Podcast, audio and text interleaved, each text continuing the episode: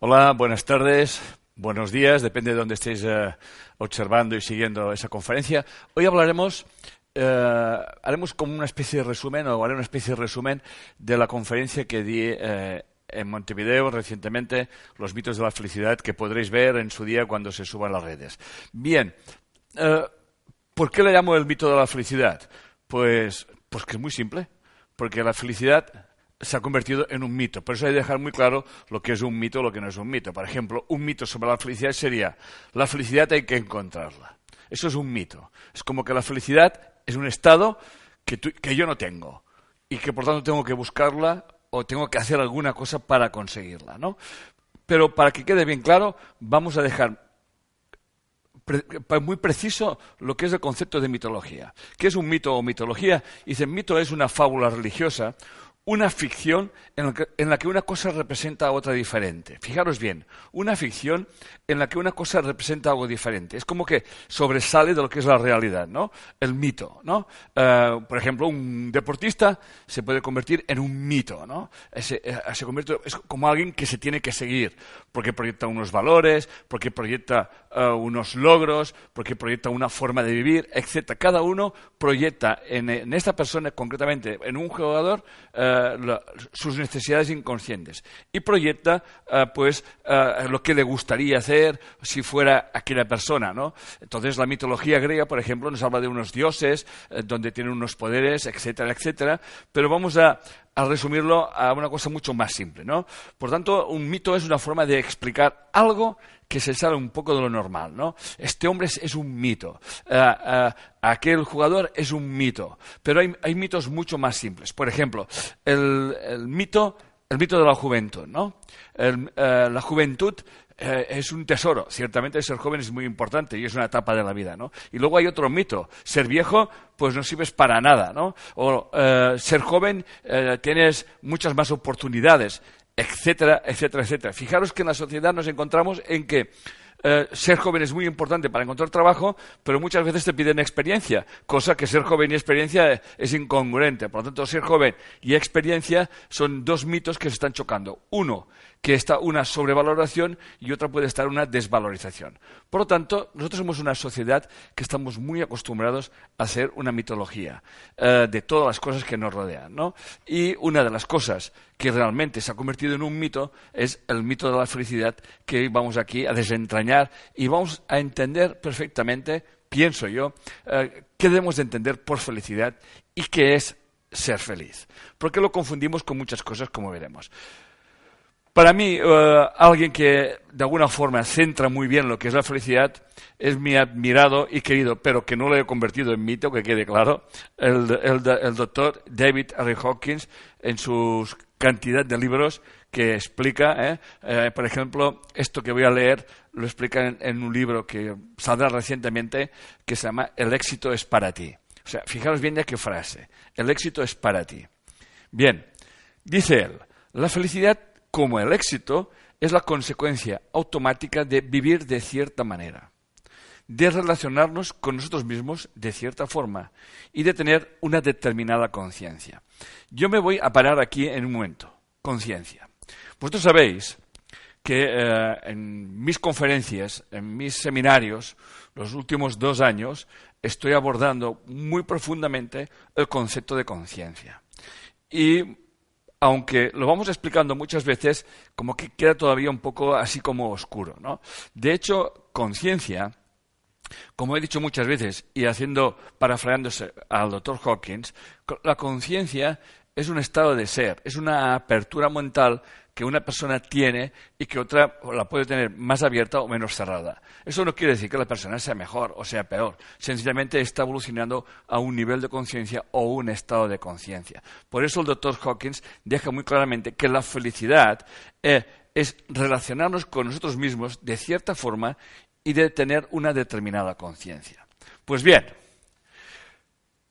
como nos hemos hecho una pregunta que es eh, la, felicidad hay que encontrarla, pues nos podríamos hacer dónde, eh, dónde, dónde encontrarla, ¿no? ¿Dónde se encuentra esa felicidad? Podríamos hacer otra pregunta, ¿eh? ¿Dónde se encuentra esa felicidad? Porque todos queremos ser felices, pero muy pocos saben lo que es la auténtica felicidad, como les decía, y aquí, esa tarde, esta mañana para mucha gente, vamos a ver si conseguimos encuadrar esa historia y nos permite saber, entender y comprender que la felicidad no está en un, en lugar, sino que es un estado interior, un, estado de percepción, un estado de, de conciencia. Y voy a, he expuesto tres o cuatro reflexiones que nos orientarán perfectamente y veremos que eh, esa conciencia de la que estoy hablando es una conciencia eh, no dual, como se dice, como conocéis como Abbaita, que es una filosofía de no dos. Como explico muchas, muchas veces, la, la dualidad que aparentemente estamos viviendo es precisamente una ilusión. ¿Por qué? Para que exista o tengamos conciencia de lo masculino, tenemos que conocer lo femenino. Para que tengamos conciencia de lo que es la salud, tenemos que conocer la enfermedad. Para que tengamos conciencia de lo que es la tristeza, tenemos que saber lo que es la alegría. O si queremos saber lo que es la, alegría, tenemos que saber lo que es la tristeza. Si queremos eh, conectarnos y tener luz en mis aparatos, en mi ordenador y en lo que sea, tenía que coger un enchufe que tiene dos polaridades la negativa la positiva. La una no puede existir sin la otra. Por lo tanto, esa aparente eh, separación es una ilusión, porque los dos conforman esta unidad. La concepción abaita o la concepción no dual es precisamente esto, es tener plena conciencia de que tú siempre estás con tu polaridad, con tu complementario, y que la vida se mueve así, desde la, desde la formación de la materia, desde sus átomos, que son los que llevan cargas positivas o llegan cargas negativas y conforman la materia, como todo lo que nos rodea. Por lo tanto, vamos a tener claro que vivimos en un mundo dual, pero es una ilusión. En realidad es un mundo totalmente no dual. Todo está interconectado. Pues bien, Queremos ser felices, pero no sabemos dónde encontrar esa felicidad. Y ahí tenemos unas reflexiones que son las siguientes. Fijaros bien, dice, la felicidad reside en un espacio-tiempo, vacío de manifestación. Está a la espera de tu renuncia a un cómo o a una manera de estar. Fijaros bien que esa frase deja muy claro que la felicidad no es nada en concreto, no es algo, ¿eh? es es un espacio vacío, un espacio-tiempo que estoy creando en mi mente y es una renuncia a, cómo tengo que hacerlo, qué tengo que hacer, eh, de qué manera tengo que hacerlo, etcétera, etcétera. Dice, dejas que los acontecimientos se expresen libremente para que tú los vivas y los mantengas unidos en sus polaridades que se complementan. Fijaros bien que ya estamos en el tema de las, de las polaridades. De hecho, tú estás viviendo una experiencia, permites que esa experiencia se manifieste y tú no vas a caer en, una polaridad. Porque en el momento que te polarizas, en el momento que tú te centras en algo y quieres rechazar lo otro, estás reforzando precisamente lo que estás rechazando. Y uno tiene que aprender a vivir entre esas dos polaridades. Por tanto, la felicidad es un estado de ser. Es un, estado de bien, bien, ser, no de bienestar, bien ser. Estar en el, medio, en el medio sabiendo que ese espacio vacío que hay entre una polaridad y entre la otra, en ese espacio vacío eh, tiene que estar tu mente, tiene que estar tu conciencia, porque cuando estás en ese punto, la fuerza de una polaridad y la fuerza de otra polaridad se, aunan en ti y te dan una fuerza inmensa en ti mismo y tienes mucha más fuerza y llevas a un estado de bien ser, de un bien ser donde entras en un estado de paz interior que podríamos decir un estado de que venga lo que tenga que venir, que yo voy a hacer lo que sienta que tengo que hacer. Y esto ahora lo, seguiré desarrollando. Por eso, por eso dice que la felicidad se encuentra entre uno mismo y los demás. De hecho, la frase dice lo siguiente. La felicidad se encuentra entre lo que tú piensas que eres y lo que los demás piensan que eres. ¿Eh? O sea, ya partimos de la base de lo que piensa, de lo que tú piensas que eres, no es verdad, y lo que piensan los demás, lo que eres, obviamente no es verdad. Cuando realmente te sabes mover en esas dos polaridades, la fuerza que está adquiriendo tu psique, tu psique y tu mente es algo que no se puede explicar, sencillamente hay que experimentarlo. Y una frase que es de mi cosecha es tan simple como el cambio es permanente. Una persona que sabe ser feliz es una persona que sabe estar precisamente en el cambio. Porque precisamente en el mundo dual para que exista, para que tenga fuerza, para que tenga sentido, tiene que haber cambio. Resistirse al cambio, no querer que las cosas cambien o esperar que los demás cambien, que es una forma de polarizarte, entonces ya estás entrando en un estado de, desasosiego, un estado que le podríamos llamar de infelicidad. ¿no? Por lo tanto, la felicidad es saber vivir permanentemente en el cambio y saberse adaptar a él y, aprendiendo de cada una circunstancia que tú te encuentres en tu vida. Muy bien, seguimos. Según estudios psicológicos, dice la Universidad estadounidense de Yale, la Universidad de Denver y la Hebrea de Jerusalén, dicen que, nos dicen que la felicidad la felicidad tiene su lado oscuro.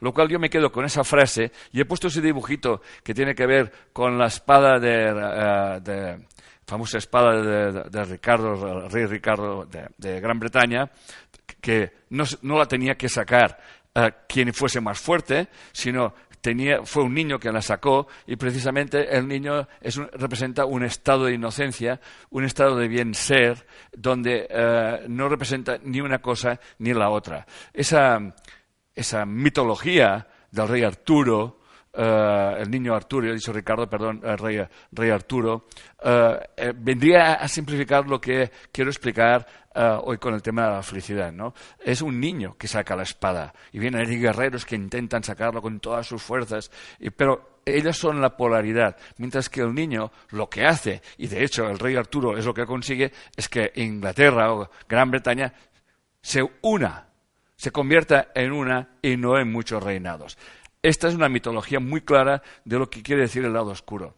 Entonces, hay que unir los dos lados. Fijaos que hay una parte mágica, el mago Merlín, la bruja, etcétera, etcétera. Estamos jugando con esas dos polaridades. El rey Arturo está más que por encima integrando esas dos polaridades. Por lo tanto, cada uno de nosotros es ese rey Arturo. ¿no? no hay que ser ni fuerte, ni especial, ni hacer cosas extraordinarias. Sencillamente hay que tener una mente que no se posiciona, una mente que no juzga una mente que sabe estar en todas las situaciones de la vida, en las que nos agradan, las que nos desagradan, pero en definitiva eh, la, espada eh, de la victoria es la espada que aúna esas polaridades y hace florecer ese reino entre nosotros. Como podéis ver, estoy hablando de una mitología, pero que encierra lo que realmente quiero explicar.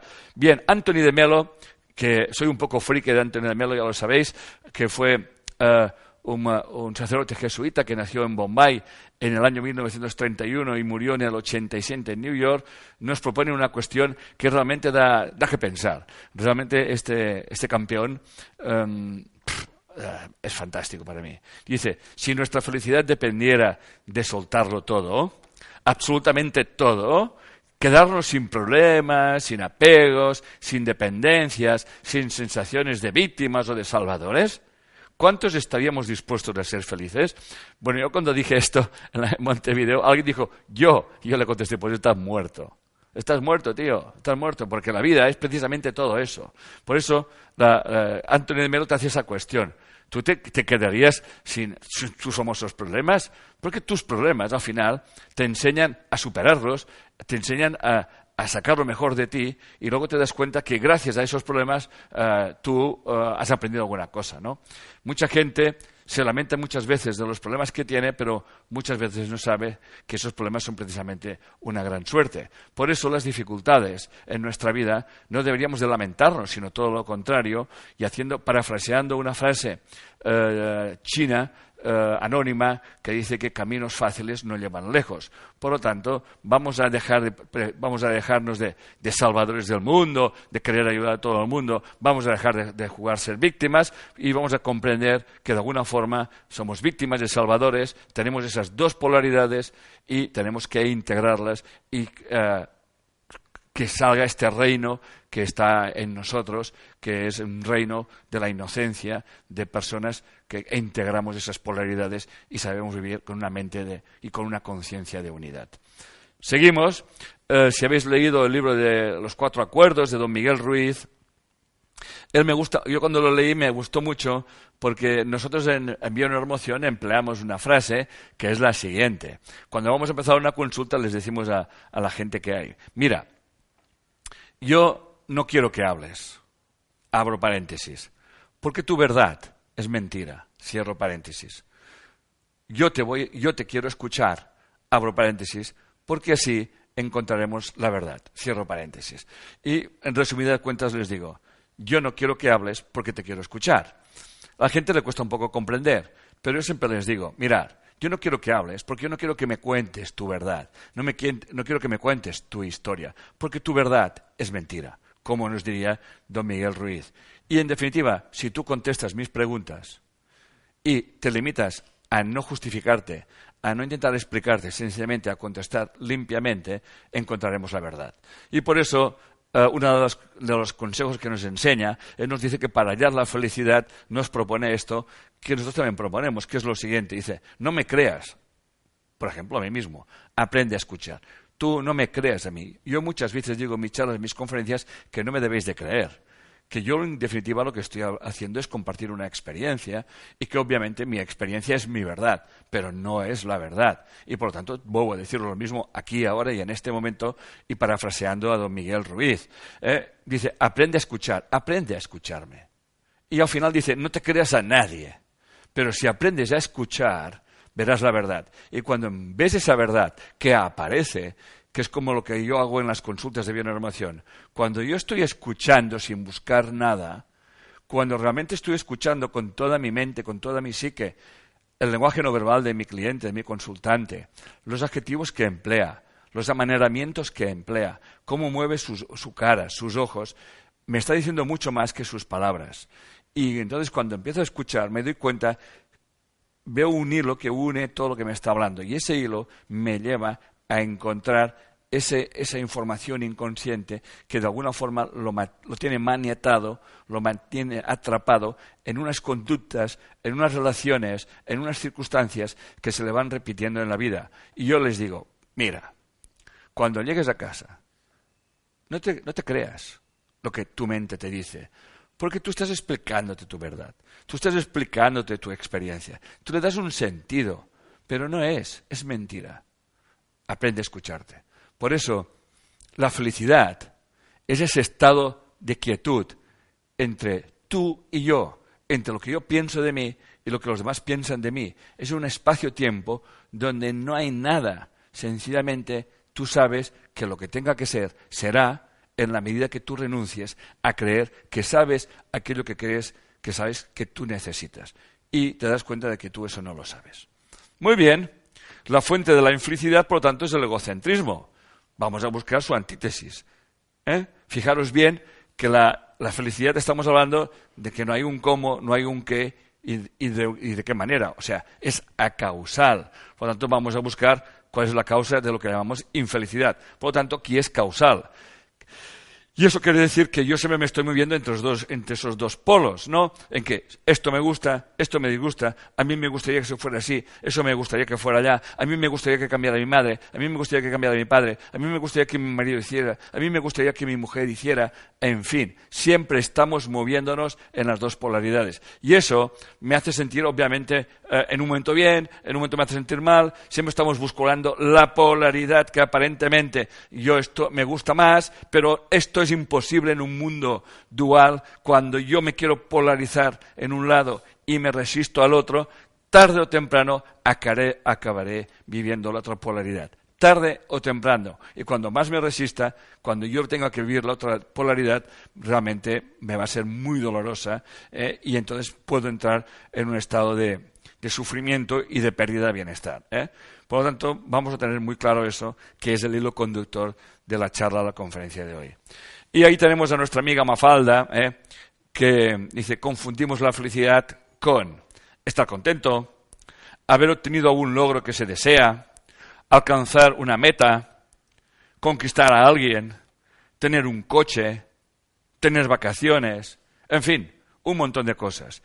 Pero nos damos cuenta que eso precisamente no es ser feliz, porque estamos, estamos teniendo realmente un deseo hay una insatisfacción.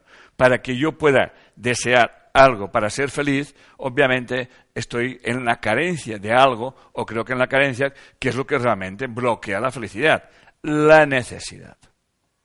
Vamos a pararnos un rato aquí. Yo me pego un trago de agua a vuestra salud, porque uno aquí tiene calor. Estamos en verano ya. Entonces, cuando yo me siento necesitado, lo que realmente estoy expresando es una carencia, una falta. Estoy sintiéndome que yo no tengo.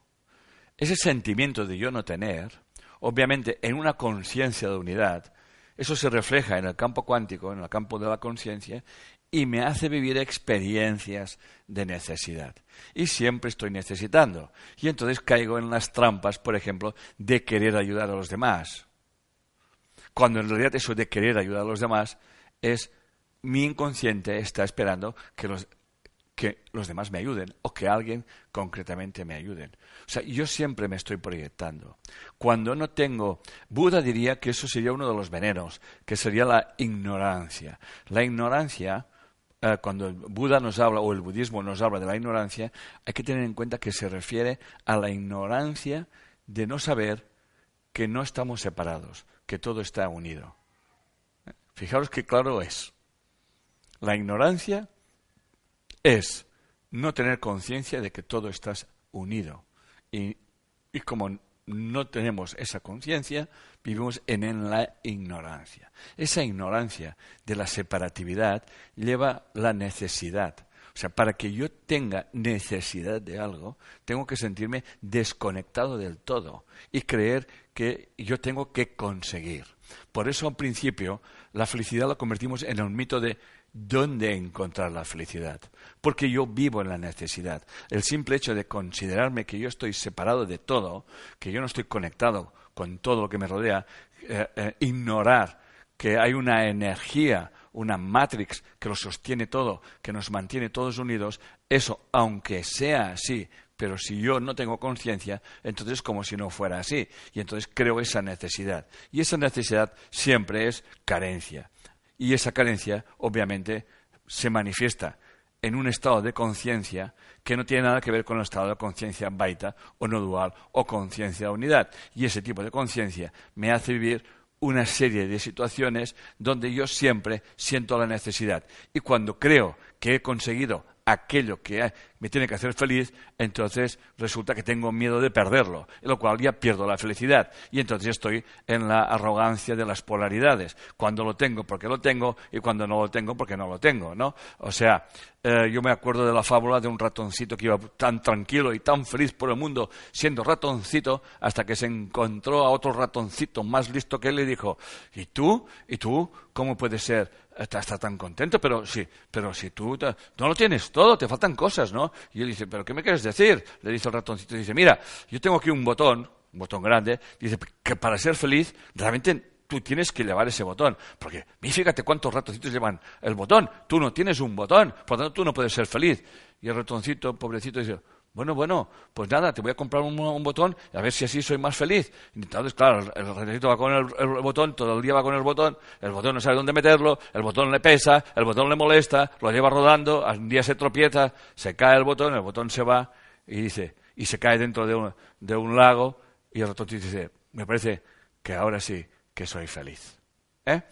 Y podría contar otras anécdotas, ¿no? Es un hombre que está pescando allí y se acerca alguien a su lado y le dice, oye, eh, ¿qué, está haciendo usted? Dice, pescando, estoy pescando.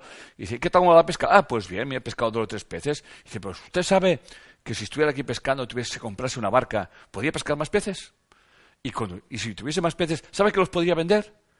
Y cuando vendiese mucho más peces, se podría comprar un barco más grande y entonces se podría ir al mar del norte o al mar del sur, donde sea, y encontrar peces mucho más grandes y, y, nada, y ganaría mucho más dinero. Y hasta podría tener una flota de barcos que a su vez pescaría mucho más, vendería mucho más y usted ganaría mucho más dinero.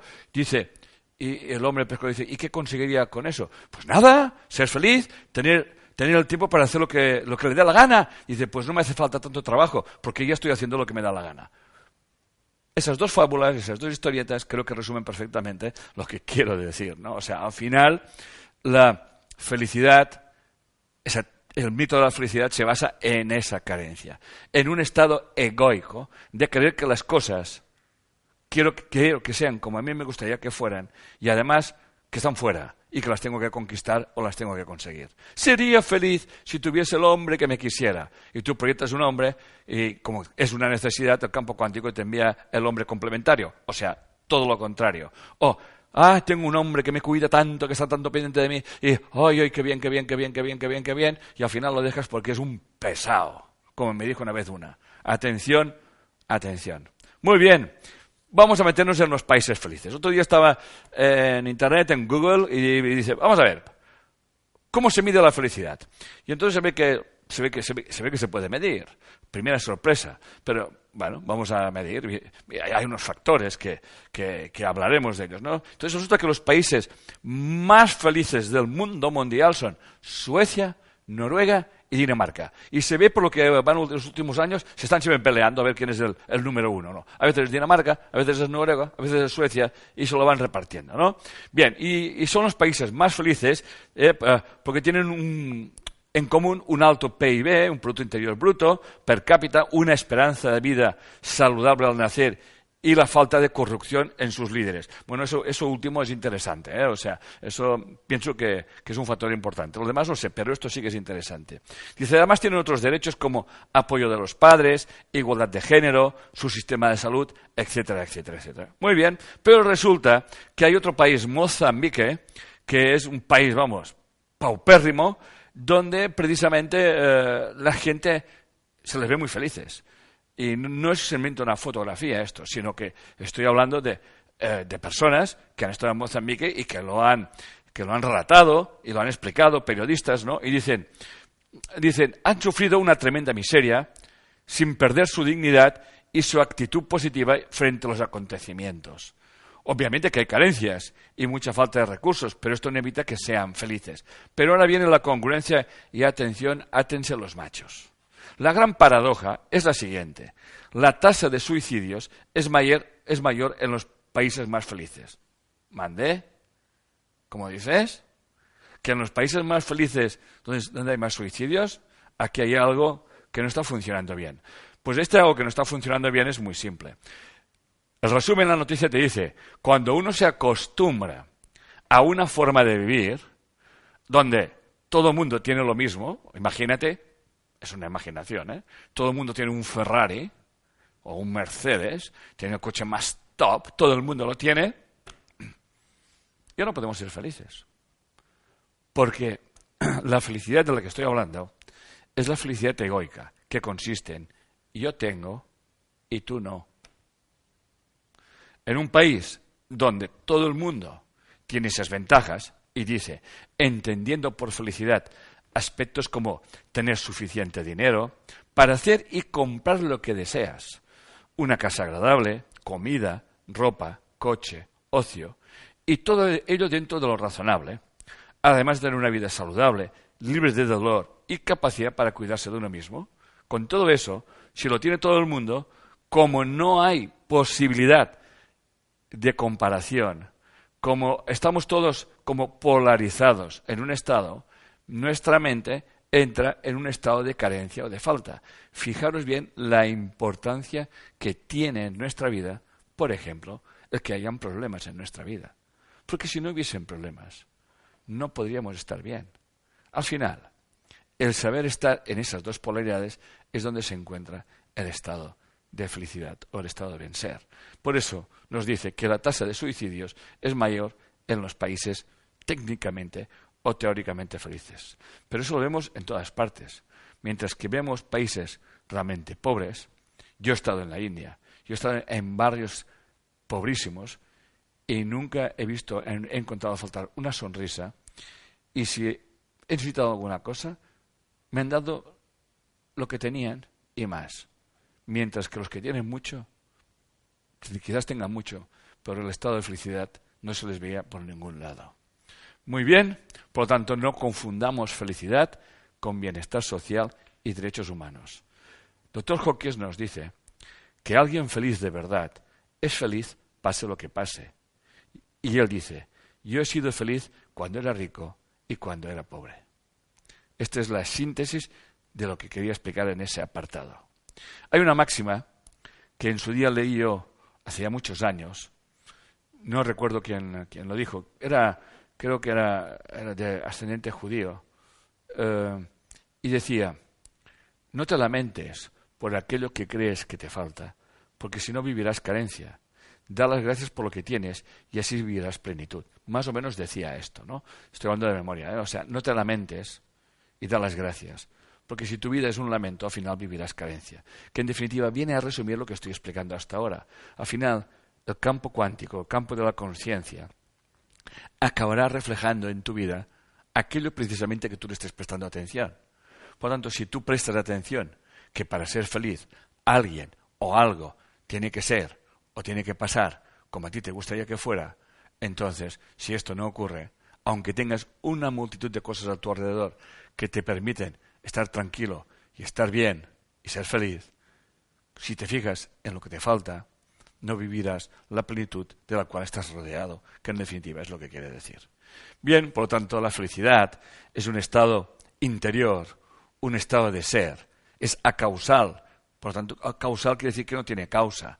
Por lo tanto, si no tiene, si no tiene causa, no, es, no tiene efecto. La felicidad es un estado de estar siempre presente, es estar aquí ahora. Si no las experiencias, si no las experimentas es porque las bloqueas.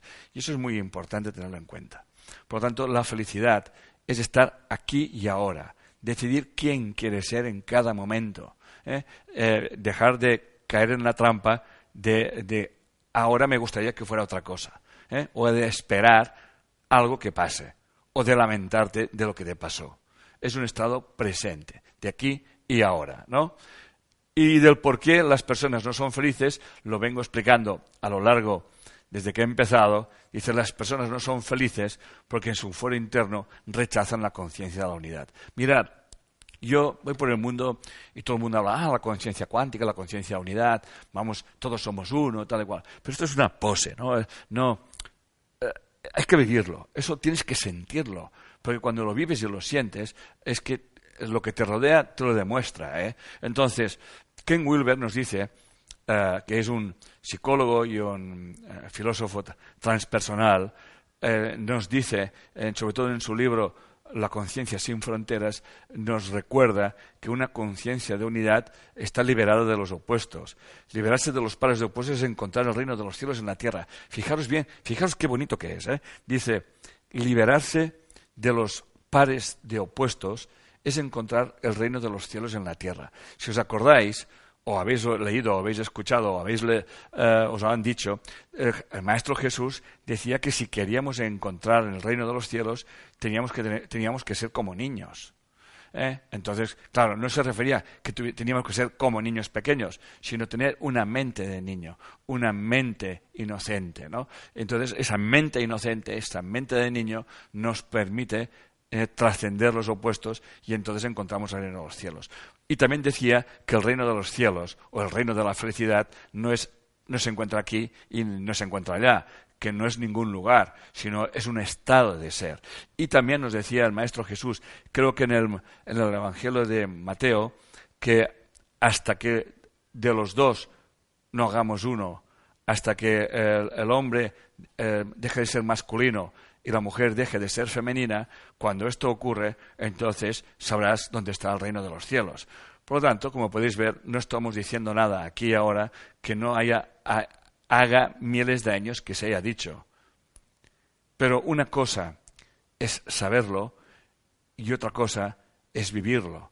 Y lo que estamos proponiendo en esa conferencia es precisamente eso, vivir ese estado de felicidad que es saber vivir entre los opuestos. ¿no? Dice, cuando se comprende que los opuestos son uno, la discordia se convierte en, en concordia.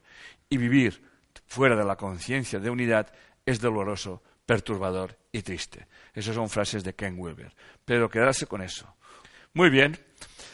Para que, haciendo un poco ya de, misticismo, para que veáis hasta qué punto eso está dicho, eso el Tao y el, su gran maestro Lao Tse, cinco mil años antes de Jesús, por tanto unos siete mil años, se decía lo siguiente, lo más importante para ser feliz, para ser verdaderamente feliz y estar satisfecho, debes de entender que no se necesita ningún motivo para ser feliz y estar satisfecho, pero tampoco para estar triste e insatisfecho. Solo entonces alcanzarás la paz, el Tao.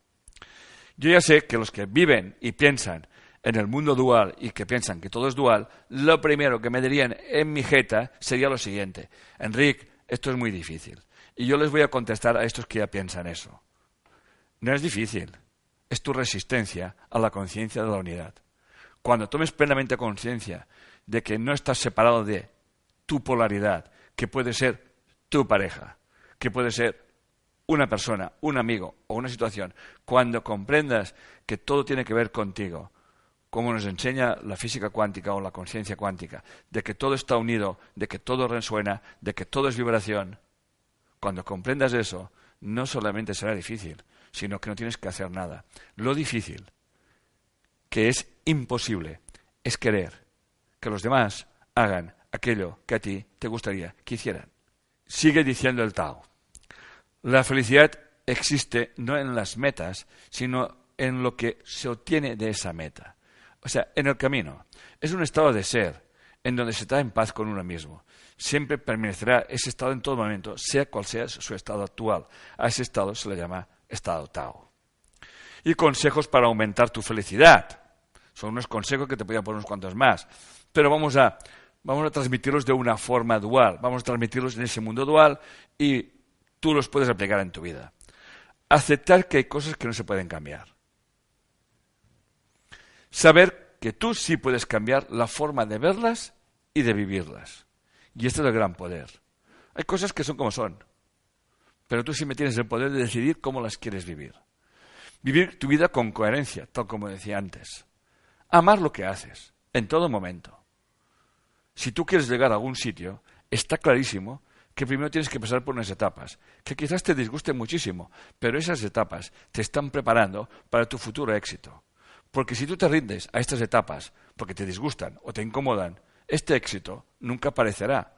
Por lo tanto, vive cada momento, donde estés, haciendo lo que debas de hacer y amando lo que haces. Saca tus resentimientos de tu mente y de tu corazón, sacar la basura, como le diría el maestro Adán en el Guerrero Pacífico. Saca la basura de tu mente. Da gracias por lo que tienes y evita las lamentaciones. No creerte ni creer a nadie. Saberte escuchar y escucharte. Escucharte, por favor. Aprende a escucharte, porque siempre estamos en el lamento, en la justificación. Saber vivir en la indeterminación, en la incertidumbre. Saber qué pasará el día de mañana. A ver cómo irán las cosas. Déjate de sorprender y, sobre todo, deja de, tomar y deja de creer que tú tienes o que puedes tener el control de las cosas. Esto es imposible. Déjate fluir y, debe, y decide quién quieres ser en cada momento. Tienes ese poder. Sana tu percepción. Está llena de prejuicios y de creencias. Comprende de una vez por todas que tú no ves las cosas como son, sino como tú las interpretas. Y una cosa, eso está bien. El problema es que tú crees que eso es verdad y entonces es cuando tienes problemas. Muy bien. Y pregúntate, que es una frase de un curso de milagros. Voy a ver un poco. ¿Quieres tener razón o ser feliz? Y te dice, vigila tus pensamientos justificativos, pues ellos son los que te reafirman tu estado de infelicidad. ¿eh? me estoy justificando. No, es que claro, es que es el padre de mis niños y me da una torta cada noche, ¿no? Y este es el padre que tú quieres para tus hijos. En fin, siempre estamos justificando nuestras vidas y luego nos lamentamos de ellas, ¿no? Y cuando, tenemos, cuando somos mayores, porque al final espero que todos llegamos a ser mayores, uno mirará para atrás y se hará la pregunta que seguro que te vas a hacer. ¿Esta es la vida que yo quería vivir? ¿Esto es lo que yo quería para mí? Tienes que ser la presencia consciente de tus estados emocionales. ¿Qué quiere decir? Tienes que estar observando tus estados emocionales, no permitiendo que tus estados emocionales controlen tu vida. Y si tienes que expresar un estado emocional, lo expresas, pero lo, sueltas, lo dejas ir, como nos diría el doctor Hawkins. Suelta esa emoción. ¿eh? No te agarres a ella. Es un momento. ¿Eh? Es como un, flu, un flow. Pasa. ¿eh? Y tienes que observarlos, como te estaba diciendo, no justificarlos y mucho menos identificarte con ellos. O sea, hay un estado emocional, somos seres eminentemente emocionales y por lo tanto nos expresamos a través de las emociones. Y aprender a observarlas, a saber expresarlas y a saber trascenderlas realmente nos lleva a un estado de felicidad. Porque para que podamos dejarlas las podamos dejar fluir, tenemos que renunciar a creer que tenemos la verdad, a creer que tenemos razón. Practica la rendición, que no la resignación.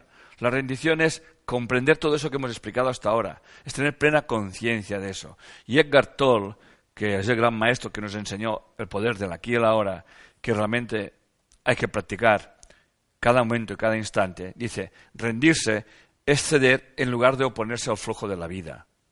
El único lugar donde puedes experimentar el flujo de la vida es en el ahora. Rendirse es aceptar el momento presente de manera incondicional y sin reservas. Rendirse es esto es lo que hay y decido qué quiero hacer. Y, reconozco que me puede ser muy incómodo y reconozco que yo tengo que hacer algo para salir de esa incomodidad, pero no va a ser como un rechazo, sino como una experiencia. Y si realmente no puedo hacer nada más, entro más profundamente en ese estado que estoy viviendo y me conecto conmigo mismo y me quedo quieto en un estado de quietud mental, dejando que las cosas pasen, dejando que las cosas fluyan, porque todo tiene sus biorritmos, sus ritmos, y todo lo que sube baja, y todo lo que baja sube, y por tanto uno tiene que saber navegar. Por tanto, si vienen olas, hay que surfear, y si viene mar en calma, hay que relajarse, y si hace falta te metes una siesta. Por eso, ningún mar en calma hizo experto a un marinero. Vendría a resumir lo que os estoy explicando. Y nos hablamos de las crisis. Einstein tiene una frase que me encanta que dice, la crisis son la mejor bendición que puede suceder a las personas y a países porque las crisis traen progresos. La creatividad nace de la angustia como el día nace de la noche oscura. Einstein. He puesto esa frase porque de alguna forma viene a ser el resumen, el compendio de todo lo que estoy explicando. ¿no? Y voy a terminar con lo que decía Shakespeare. Siempre me siento feliz. ¿Sabes por qué? Porque no espero nada de nadie. Esperar siempre duele. Los problemas no son eternos. Siempre tienen solución. Siempre pasan. Lo único que no se resuelve es la muerte. La vida es corta. Por eso ámala, sé feliz y siempre sonríe. Vive intensamente y recuerda, antes de hablar, escucha. Antes de escribir, piensa. Antes de criticar, examínate. Antes de herir, siente. Antes de orar, perdona. Antes de odiar, ama. Antes de gastar, gana. Antes de rendirte, intenta. Y antes de morir, vive. Muchas gracias a todos. Nos vemos. Hasta la próxima. Un abrazo y un beso.